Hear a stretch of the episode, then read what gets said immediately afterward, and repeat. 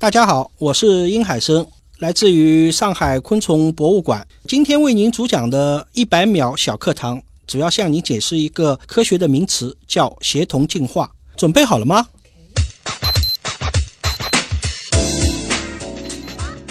所谓的协同进化，其实从字面上来说呢，就是相互协作，一起共同进化。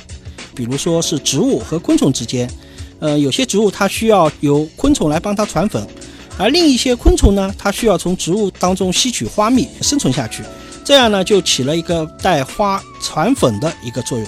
这样一来呢，就形成了一个相互交替、相互进化的一个关系。打个比方，你就像昆虫里面有一种蜂叫雄蜂，是狗熊的熊。这个蜂呢要比蜜蜂个体大，而且就是身上的毛比较多。另外有一些兰科的植物呢，它是模仿成这个雄蜂的这个样子，吸引这个雄蜂前来吸花蜜，然后呢，在雄蜂的顶部的那个位置呢，它有很多的花粉，这样一旦雄蜂进入到它的里面进行吸蜜的时候。它上面的花粉就自动的掉落到雄蜂的这个身上，然后雄蜂从这朵花到另外一朵花的当中就起了一个传粉的作用。但是整个这个过程呢，是经过一个长期一个进化的过程，慢慢形成这样。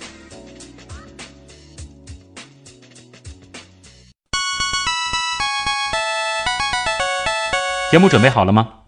正在将内容进行智能排列。嘉宾的情况呢？正在为您检索嘉宾的特殊喜好，不用那么详细吧？正在为您安装幽默插件，你这是在吐槽吗？正在为您更换全部文字素材，正在删除您的幽默基因，已将节目专业程度调低到百分之三十五。好了好了，马上开始节目吧。正在为您开启极客秀。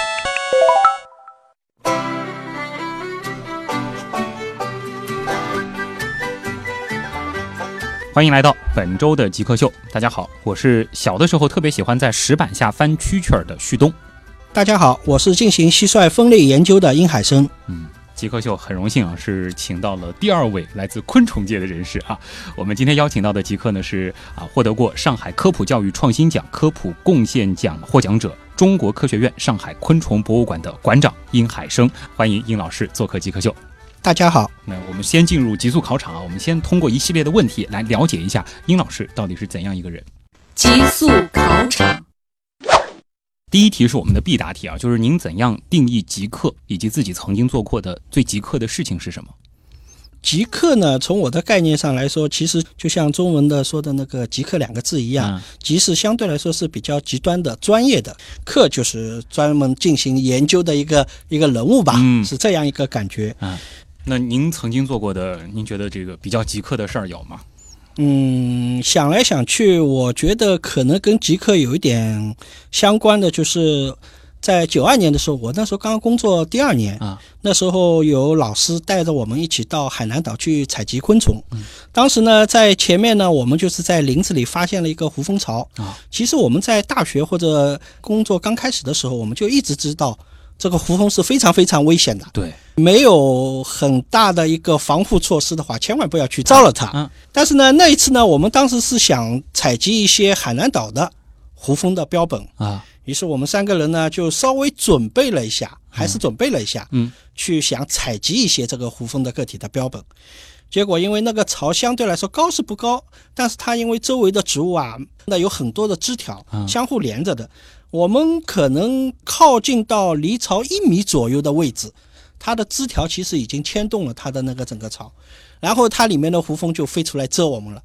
然后我们那时候因为经验都 都不是很很很丰富，所以那时候就逃了转身就开始逃了。啊但是还是跑不过它，它飞得特别快。结果我的头上是被叮了一口。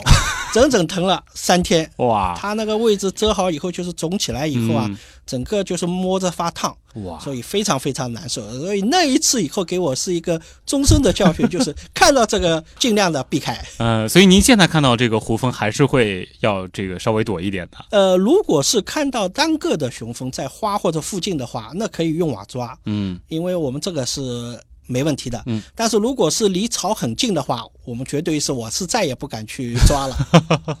这个其实还会涉及到，比如说这个有人说这个招惹一只胡蜂可能会来一群，会是这样吗？对对对，因为对他来说，他出来攻击你，他就是认为你已经威胁到他的巢体了啊，所以他为了保卫自己的巢体，他所有的胡蜂他是拼着性命来跟你作战的。啊，所以那一次取得那个胡蜂的标本了吗？那一次没有，整个巢我们跑都来不及了。唯一就是给你增加了一种被胡蜂蛰是怎样的体验，对 对对，就知道了这个感受。那。那个体验给我感觉也是，因为有时候不蛰，真还不知道它是怎样一种疼。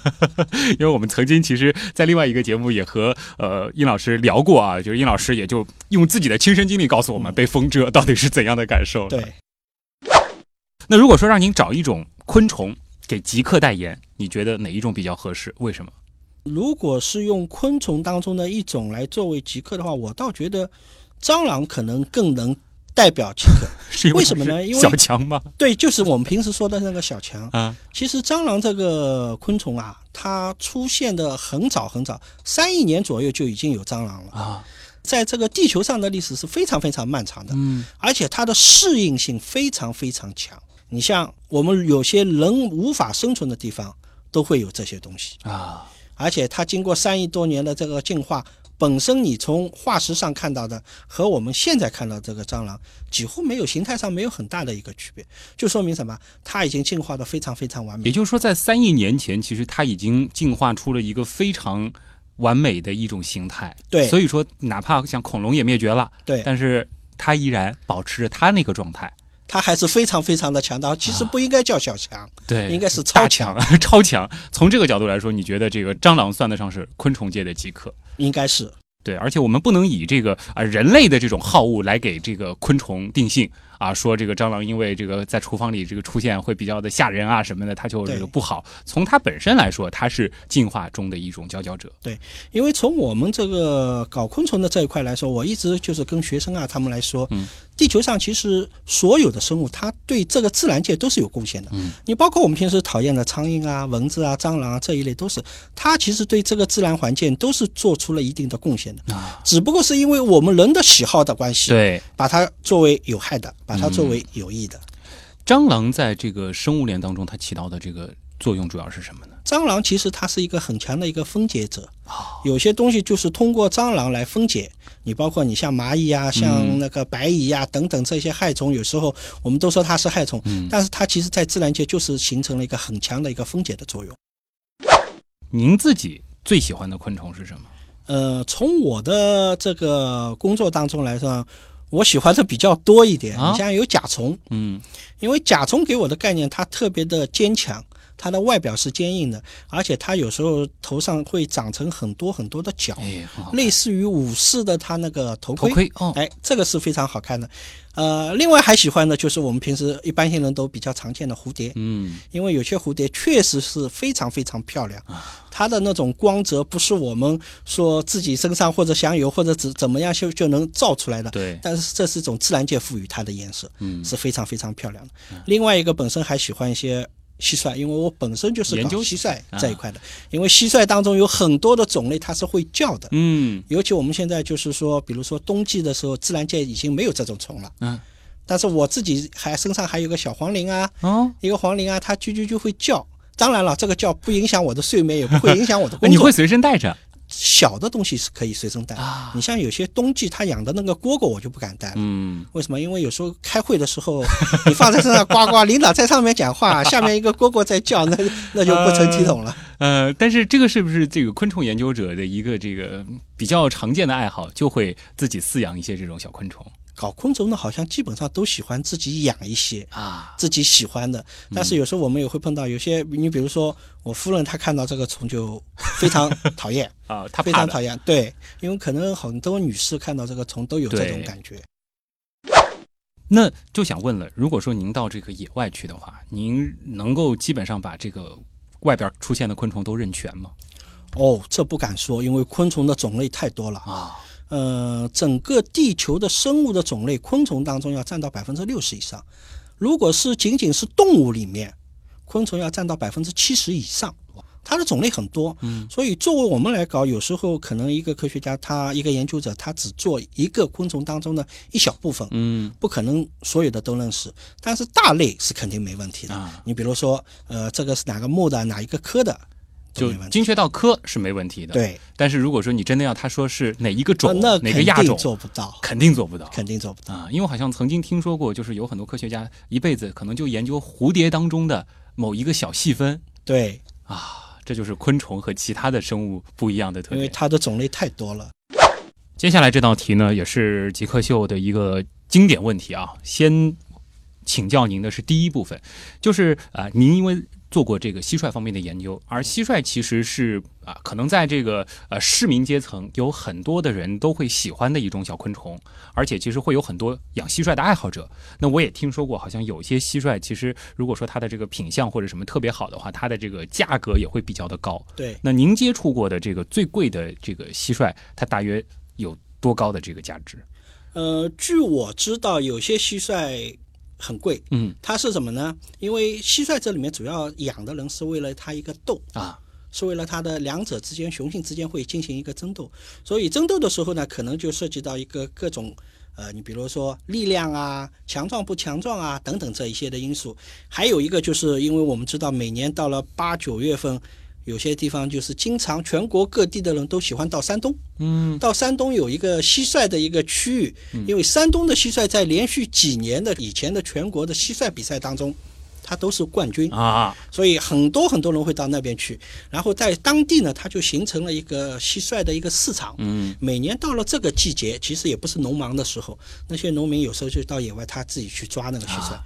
蟋蟀好的多的，有时候他可以用，以前他们就说一只蟋蟀可以用一头牛来换。啊，那价格就很高了。品相好的，啊。比较凶猛的，个体比较大一点、强壮一点的，哎，它可能就相当于就是说，等于是价值上等于一头牛的那一，头牛可贵了，几千块钱嘛，有时候。嗯，就差不多就是几千块钱。对，好，这个数字还比较合适啊。那就想问您，一年的收入大约可以买几只这样的蟋蟀？啊，这啊，可能也就十几只吧。也就十几只。对，哦，好吧，那基本上我们也呃差不多能够估摸出这是一个什么样子的数字了啊。好，那我们也不为难殷老师了。就是如果说您不考虑其他所有的情况，包括收入啊，包括家庭等等，你最想做的事情是什么？呃，其实我最想做的，我感觉应该还是自己有有那么一块牧场或者一个田园，啊，自己种一些花啊，种一些植物啊，因为我我对植物是非常喜欢的。植物也很喜欢其实我最早的时候还是比较喜欢植物的，啊，然后后来大学因为后来老师的问题，所以我就又转到昆虫这一块了。嗯所以我是想有那么一块地，能够种些花啊，种些植物啊，然后养一些蝴蝶啊，啊，这就比较已经算是一个很大的一个 理想了。嗯就有美美的花草，然后有那些好看的这个蝴蝶，对啊、最好还能再住一些这个漂亮的小甲虫什么的，对，啊，在里边这个飞翔啊，那整个的感受就很好。嗯这其实可能就是您畅想的这个退休之后的这种生活，是的，是的。田园牧歌式的，非常浪漫啊。如果说有一种能力能够帮您实现愿望，您最想实现的愿望是什么？我现在最想实现的愿望就是减肥，把体重减下来。就是能够立刻变得这个苗条一些。对对对，因为嗯现在体重太重了以后，对野外野外出差也不是很方便了。嗯，因为我们有时候出差要经常进林子啊啊、钻山沟啊，呃，爬山呢就是一个很大的负担，等于像一个一百五十斤的龙背了一个几十斤的一个 米袋，负重对。呃，负重以后去爬山呢就比较困难一点。嗯，所以说其实您的工作还是需要不断的去野外的。对我们的工作，一般性正常情况下应该一年有两到三个月是在野外的。是直接在外面要搭帐篷什么的呃，一般性我们出去有时候多的时候是三个星期，啊？然后回回来休整一下，或者再到其他的地方去。有时候就是这样，一年将近有将近两三个月，应该是在野外。这个工作会特别的酷啊！稍后我们也花一点时间来了解一下啊，到野外做这种昆虫的科学考察是一种怎样的经历啊？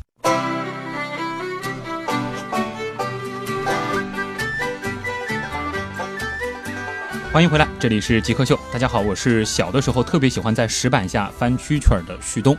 我是进行蟋蟀分类研究的殷海生。嗯，今天做客我们节目的极客是啊，上海科普教育创新奖科普贡献奖的获奖者，中科院上海昆虫博物馆的馆长殷海生老师啊。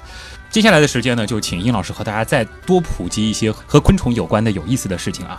哎，比如说这个，能不能和我们分享一些就在昆虫世界里的这种神奇的案例呢？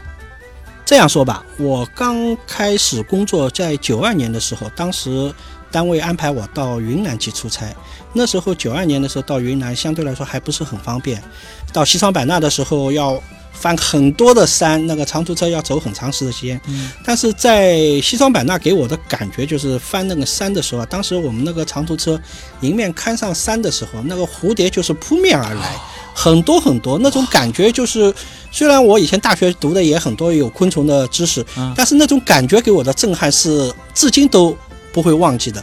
就是说，我们车在其实，在开的时候，前面就很多的蝴蝶不断的飞过来，啊，打在那个前面的那个车身上，嗯。感觉我们就有点像两边都是绿的树木，啊，蝴蝶在当中飞，我们的车在当中开，开就是给我的感觉非常非常难忘的。啊，是什么样子的蝴蝶？呃，各种各样的蝴蝶都有，因为云南的蝴蝶很多，啊种类很多。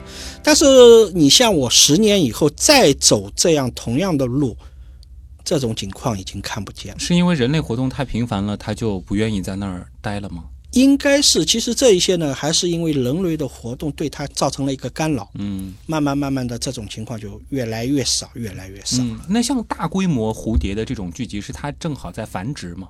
对啊，一般性来说呢，蝴蝶就是它在飞的时候，它是专门有一段时间集中在一一起的。啊，你比如像有些单个的种类，它会有很多的个体，你像一些键环蝶啊，很多的个体，有时候会有几万个个体就在一片的竹林里面在飞，啊，这种情况是比较少见的。嗯。你在城市里肯定是看不见这种情况的。嗯。但是像这一类的，就是其实涉及到一个要如何保护的问题，啊，就是这样的情况。所以蝴蝶的这种感觉给我的是非常非常难忘的。嗯。另外还有有有一次，就是那时候是在河南，我们在也是野外采集，因为昆虫当中采集有很多的方法，嗯，我们就是利用它灯光，啊，有些昆虫是对光特别敏感的，嗯，它会朝着这个光来飞过，我们叫趋光性。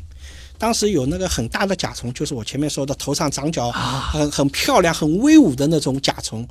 那时候因为那种甲虫平时相对来说呢不是很多，能看到不是很多，但是那一个晚上我们就看到有几百只，然后我们那边灯光点着，我们就坐在边上聊天啊，看看什么在，然后就听到嗡嗡的声音，因为它那个个体比较大，啊，它飞行的时候就有一点像飞机的那种轰鸣声一样，嗯。它会有，然后嗡嗡，它有时候撞到那个墙上就咚，咣当 就掉下来嗯，不断的啊，有将近有两两百多吧，将近三百。所以那天是采集了好多标本那一个晚上，因为采集到后面，我们也不是采集标本，首先一个它也要保护，嗯，就是说并不是把这一个地区所有的东西都都都要一网打尽。我们只采集当中的一部分。但是那个晚上给我的感觉还是很震撼的。啊，然后我们因为有时候我们有时候都要忙到凌晨两三点钟或者三四点钟，嗯当中有时候会有感觉会像要瞌睡的感觉，但那一个晚上好像那个瞌睡虫一直没来找我们，嗯就是因为那个感觉给我们很大的一个兴奋，啊。所以这是终身难忘的。嗯，相信其实类似的这种经历一定还有很多很多，对尤其是深入到大自然当中的时候，看到昆虫它最自然的这种状态的时候啊。是的，哎，见过比如说我们在这个呃动画片里常会看到的那种这个满天萤火虫的这种景象吗？满天萤火虫的情况我们倒是见的不多，哦，因为萤火虫这种昆虫对环境的要求非常高。哦它首先一个要水质，周围有水，而且这个水要相对来说比较清。你要是这个水质被污染了以后，这一些情况就很少。另外一个呢，它对这些药物相对来说比较敏感。我们有时候为了生产上的需要，或者为了什么园林上的需要，它打药打的比较多。啊，然后萤火虫正好是在出来的这个季节的时候，它用药的量比较大，以后就对这个环境造成很大的破坏。嗯所以现在这种情况很少。啊，就这个其实在野外是非常难得的，我们平对我们平时就像你说的是零星，偶尔有那么几个或者十个左右这边在飞。嗯呃满山遍野的，他们以前书上或者看到，啊或者其他上面看到满山遍野的，我从来没看到过，就是就包括您专门做昆虫研究的都没看到过，都没见过啊。这个其实有点可惜啊。那么呃，咱们来说说这个比较实际的，就是昆虫学的这个研究啊，呃，咱们主要的这个实用的意义在于哪儿？嗯，昆虫学它其实这个学科是非常老的，嗯，为什么呢？因为我们国家最早是农业上涉及到比较多对，你比如说农业上有很多害虫，它需要防治，防治的时候就要从这个害虫的它整个一个生活史来进行一个研究。嗯首先确定它是什么种类，就是我们通常说它叫什么名字。有了这个名字，了解了它的户籍以后，一步一步来进行一个深入研究，嗯包括它比如说几月份产卵，几月份繁殖，几月份达到一个危害的高峰，它又是通过怎么样一种手段来对植物造成一种危害的？嗯是钻在植物的叶子里面呢，还是吸取植物的汁液呢，还是危害它的根部呢？等等等等。所以昆虫学对这一块来说，主要用的是跟农业上、啊，跟园林上比较多。它跟农业园林的关系非常的强。对，嗯另外一个很大一部分其实就跟卫生害虫这一块，我们是属于卫生害虫这一块，啊，就是我们平时说的蟑螂、嗯，蚊子、苍蝇等等等等这一块。跟什么传染病之类的这些会有关联。这一部分有关联。还有一个就是我们原来说的这个养蚕，嗯，因为这个丝绸是中国的一个非常重要的，以前非常重要的一个方面，嗯所以这一块呢，从蚕的这个研究上来说也很多，嗯因为蚕本身也是属于昆虫当中的一种嘛。嗯。另外，可能就是您前面提到的，比如说像萤火虫，它可能有这个指示生物的这种意义在。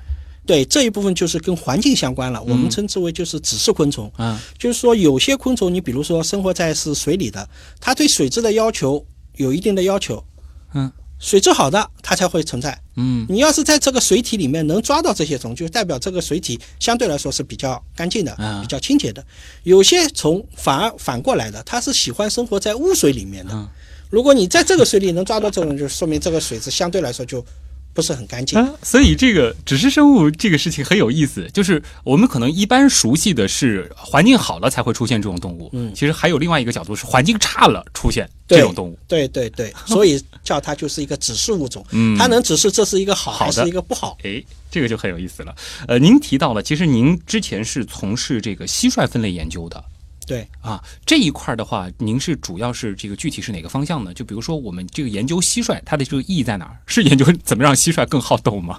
呃，我研究的蟋蟀主要注重于分类学。啊，所谓所谓的分类学，用比较简单的话就是格物，就是把它一个个区分开，嗯，了解它叫什么名字。对，不知道的给它取一个名字。嗯，然后整个就是利用它的生物学，把它分门别类的把它一个个理清楚。啊，主要做的是分类这一块，但是因为蟋蟀这一块在我们传统这个文化里面，它也有一定的地位。对，因为以前就是我们在故宫，有时候故宫你们有时候去看的话，它会里面看到有一个门，嗯，叫宗师门。哦，宗师门，宗师其实就是我们常见的最常见的一种宗师是什么？就是蝈蝈，就是蝈蝈。就是蝈蝈。嗯，它为什么要叫这个门叫宗师门呢？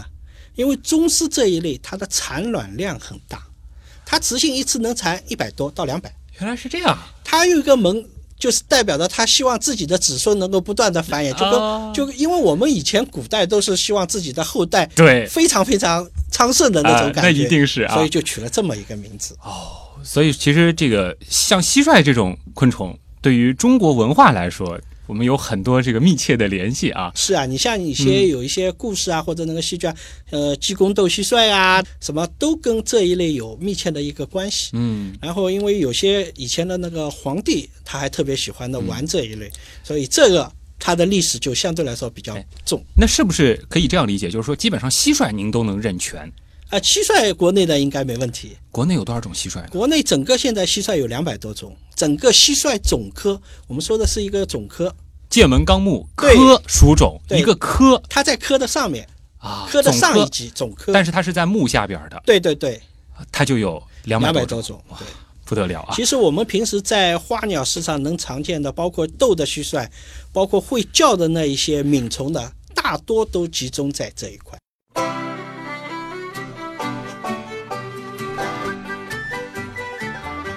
欢迎各位回到极客秀，大家好，我是小时候特别喜欢在石板下翻蛐蛐儿的旭东。我是喜欢昆虫研究的殷海生。嗯，今天做客我们节目的是来自中科院上海昆虫博物馆的馆长殷海生老师啊。前半部分呢，其实我们是聊到了这个跟昆虫学有关的各种各样的知识，包括到野外去做昆虫考察到底是怎样的一种体验。那么，其实殷老师现在的这个最主要的这个身份呢，其实是做科普工作。您是上海昆虫博物馆的馆长，这一段这个经历能和大家分享一下吗？嗯，是这样，我是九零年到中国科学院上海昆虫研究所，然后那时候呢，主要一直就是做蟋蟀的分类研究。到九八年以后，因为科学院它对外有一个科普的一个需要，就是希望在研究科研的同时，也有一部分做科普。因为那时候领导说你是最年轻的，所以这一部分的科普就由你来做起来。就一边做研究工作，一边帮外面做科普。对，那时候呢，可能是科研占的比重多一点，嗯一小部分呢就是做科普。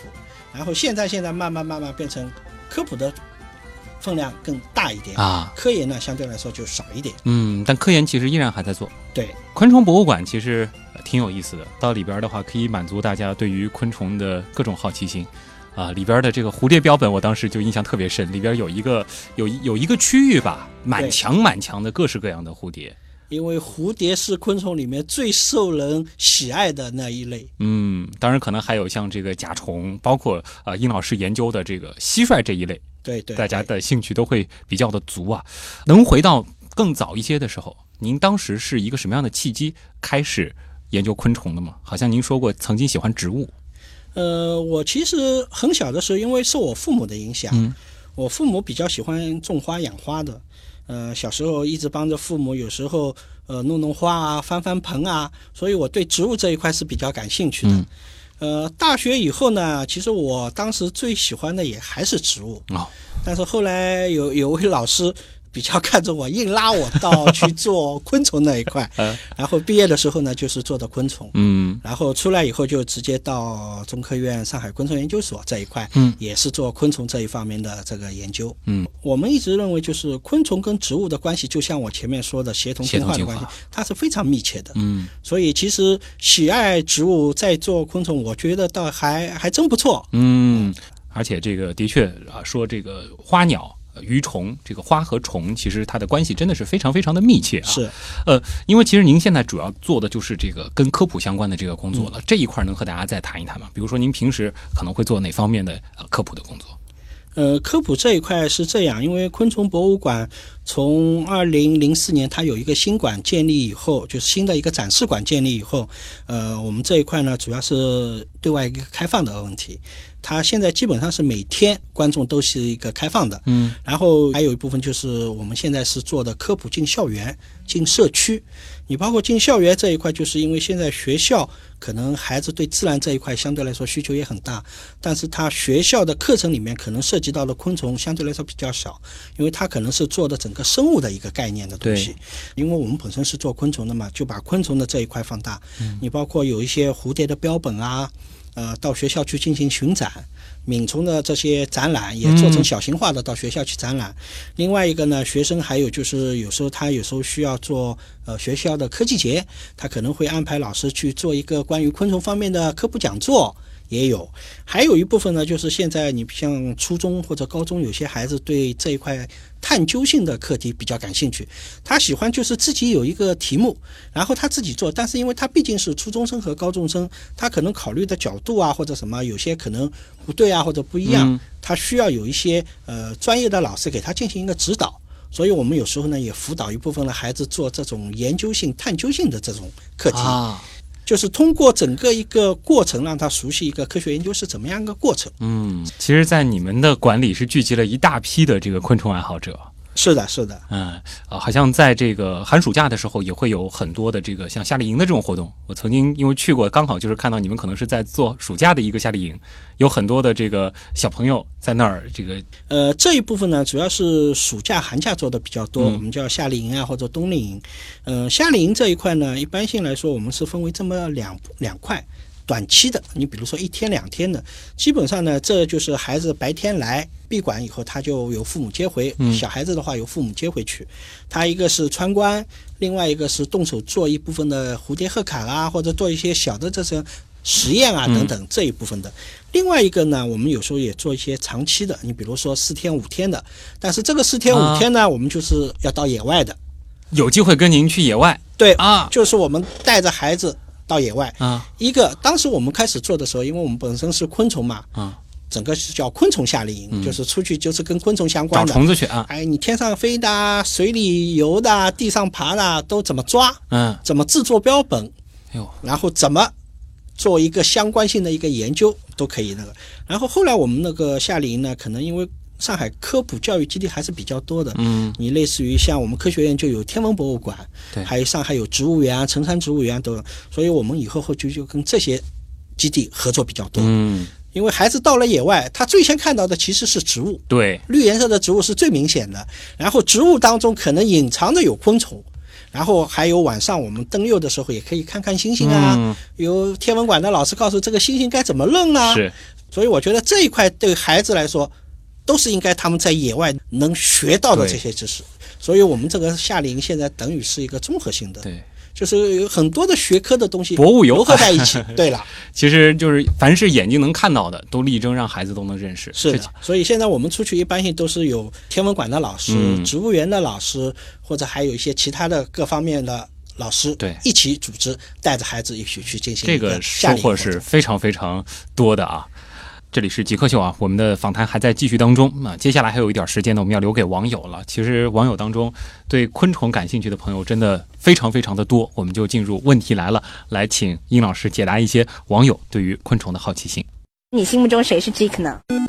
比如说年轻时候的乔布斯，我就可以把它理解为一个 geek，然后做一些东西，然后非常拼啊。斯诺登，Facebook 那个叫什么来？Zuckerberg，王小川，Zuckerberg。我记得那个苹果收纳了一个就是网络天才到他们公司的那人叫名字不记得了。乔布斯算吧？比尔盖茨，马化腾，有有个同学就是这个样子。我室友，他就是。呃，我觉得极客应该是身边的那些人，而不是一些很著名的人。欢迎回来，这里是极客秀。今天做客我们节目的极客是上海科普教育创新奖科普贡献奖的获奖者，中国科学院上海昆虫博物馆的馆长殷海生老师。接下来就进入问题来了。问题来了，问题来了，问题来了，呃，第一个问题呢，来自齐的价值观，好像曾经我们也科普过几次，但是大家提到这个问题，总是会有些疑惑啊。就是我们说直翅目下面的蝗虫、中丝还有蟋蟀，呃，它主要通过什么样的方式来进行区分呢？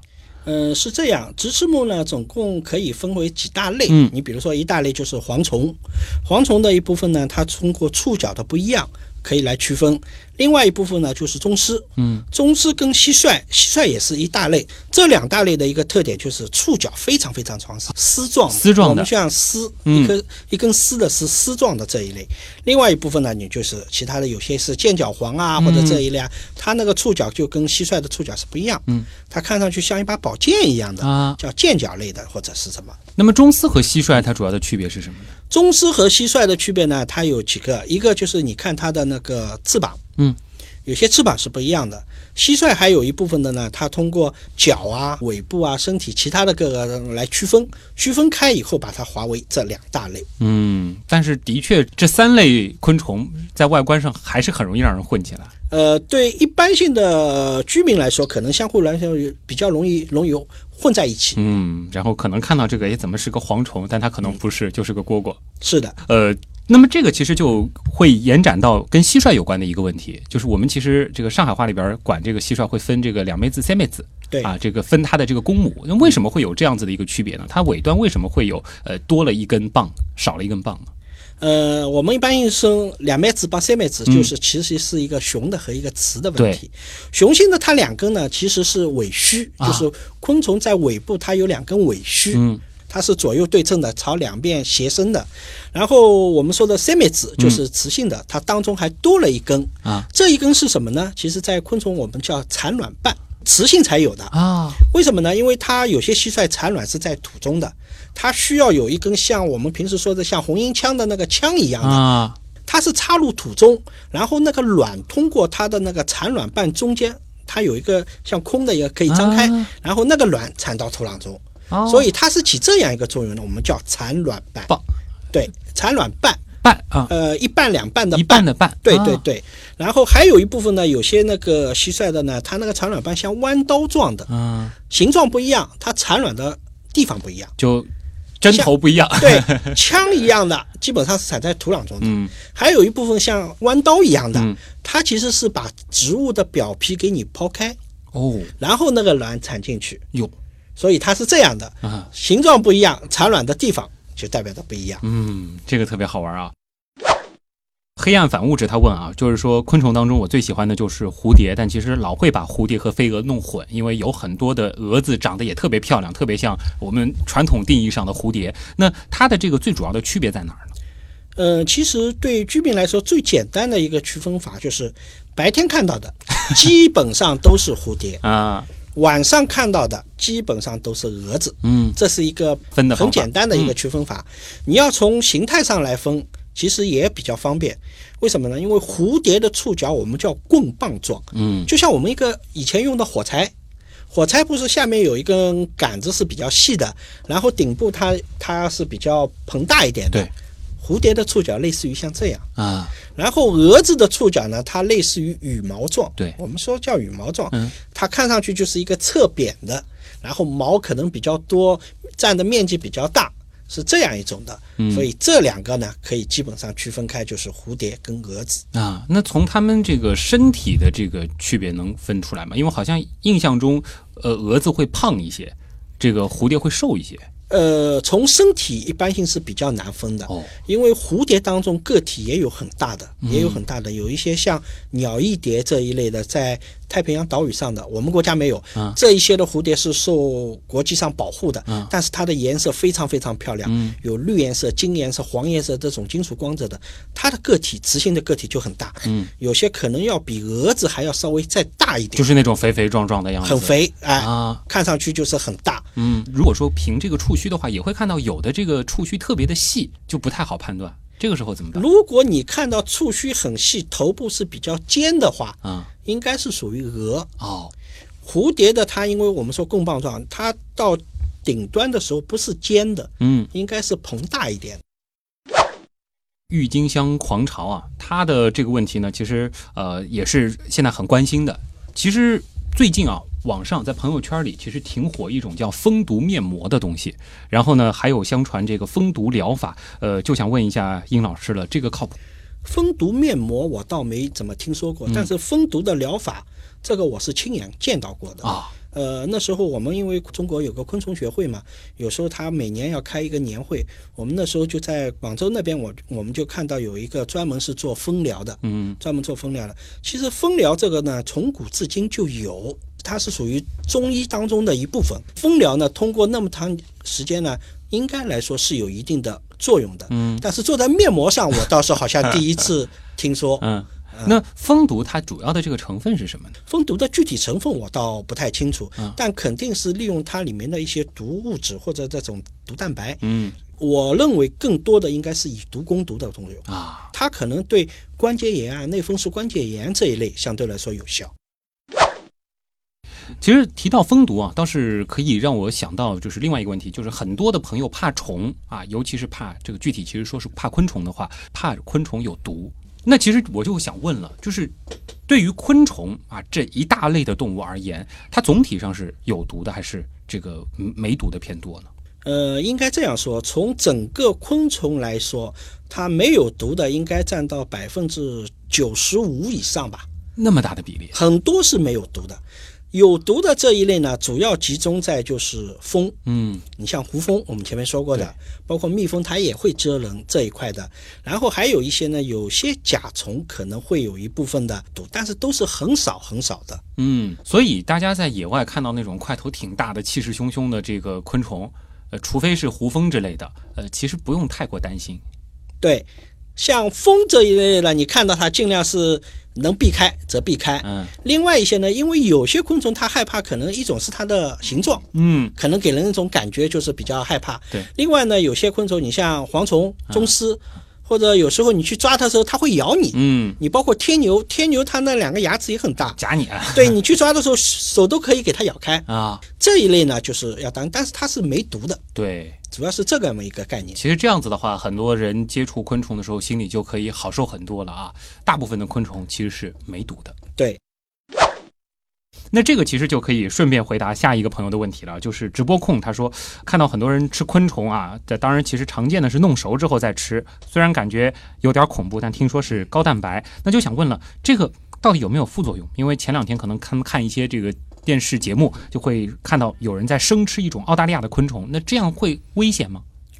呃，从我这边来说呢，生吃昆虫我们是不建议的，哦因为为什么？昆虫里面它可能还会有其他的一些寄生物，哦，你吃下去可能会对人体有害。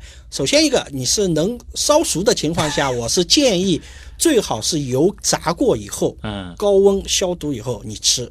那是肯定没问题，嗯而且绝对是一个很有营养的一种东西，因为它是高蛋白。我吃过很多昆虫，呃特别是在云南，你去看对，它那有竹包虫啊，啊，包括那个蜂蛹可好吃了，都可以，就是那个胡蜂的蛹，它拿拿出来还没成嗯。成成虫的时候，它那个东西油里炸了以后是很好吃的。生吃的话，就是因为可能会有寄生物嗯会进去，就是我们说了，为什么很多的昆虫吃它都是要油里炸，啊，很少你像清蒸啊或者红烧啊，好像不太有，一般性都是油炸。为什么呢？因为油炸的温度高，它有些就算它有毒或者有啊细菌、有寄生物，经过这个高温以后，它那个把它的毒素也可以把它分解掉，嗯那些酶给它破坏掉。所以你吃到肚子里，其实就跟我们吃到的鱼肉啊、鸡肉啊性质一样的。嗯，而且昆虫，特别是它幼虫的这时候啊，它的蛋白质的含量是非常非常高的。嗯，脂肪的含量很低，比较满足我们现代人的这么一个营养学的一个概念。嗯而且我记得这个曾经看这个科幻小说什么，经常会描写这个在未来可能人真的会以昆虫作为主食，到快餐店可能会吃到什么蟑螂馅饼的汉堡包。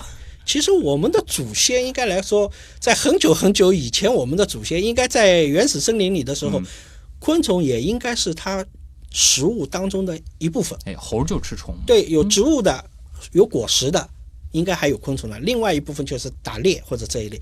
我们有时候在 Discovery 那种片子里，经常会看到非洲的他他拿那个白蚁，哎，对吧？白蚁它把翅膀处理掉以后，就把那个身体然后打成酱，嗯或者现在条件好一点，跟巧克力酱 拌在一起。虽然感觉很恶心，但是它的营养成分呢真是高的。嗯，所以有时候我们在跟学生上科普课的时候，我也跟他们说，也许再过个几十年，也许我们的孩子的孩子拿着篮子到菜场，不是说 我给我来一斤什么青菜，也许就是给我称一斤什么什么虫，哎。很有可能。呃，作为吃过这个炸米虫的人啊，我觉得起码炸的还是挺好吃的，当然得放椒盐啊。下一个问题很实用啊，是来自 Frank，他说这个如何防治蟑螂，有没有什么技巧？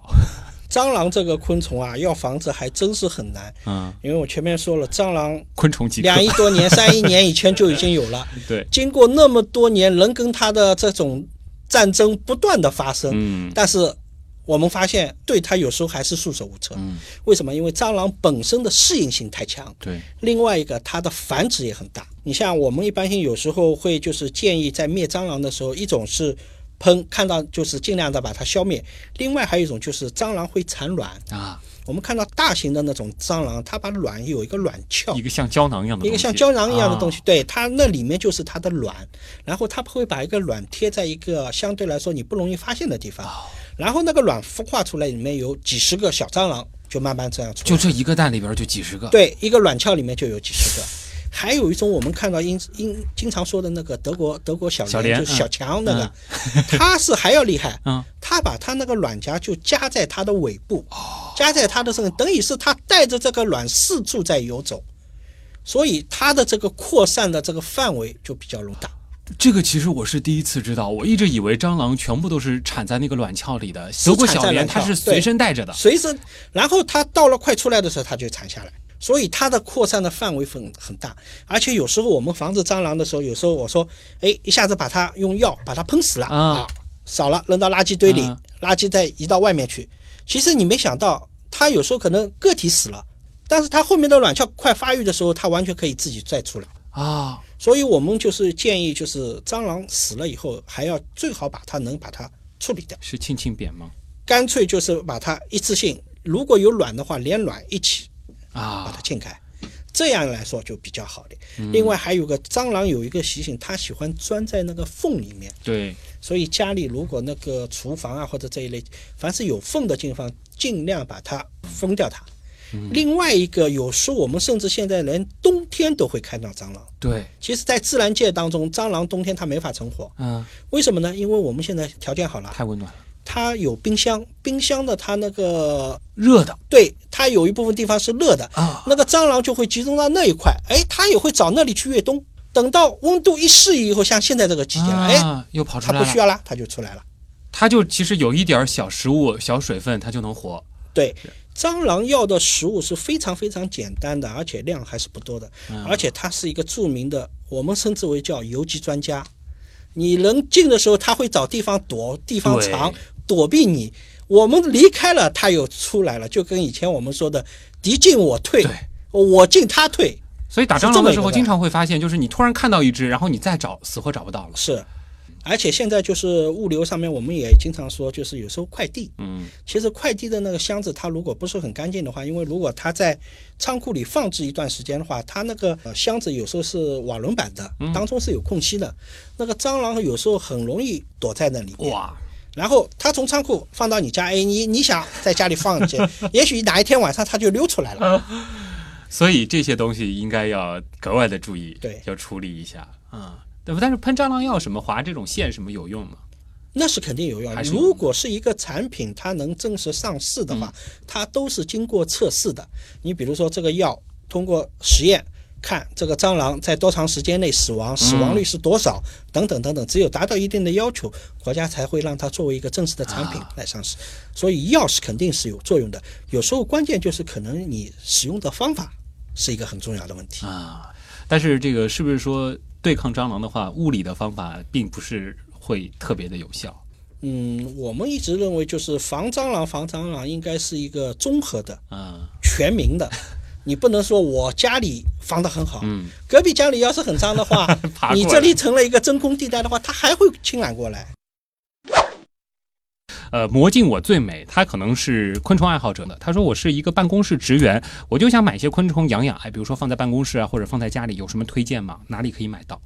嗯，我建议最好的就是养敏虫，小黄鹂那一类，嗯，它的效应声音很轻，而且据说这些声音对这种紧张的工作环境能就是给你起个缓解作用。晚上呢还能放在枕头下听它的声音入眠。啊，而且它的声音还不是很响，嗯，就像我说的，至少在开放的一个公共区域内不会影响到他人。嗯，你要是说拿一个蝈蝈放在办公室里养，我倒建议你不要这样。呃，这种小的这个小鸣小鸣虫，它能够呃活多久呢？呃，一般性来说，你要看时间段。你像现在养的话，相对来说时间比较长。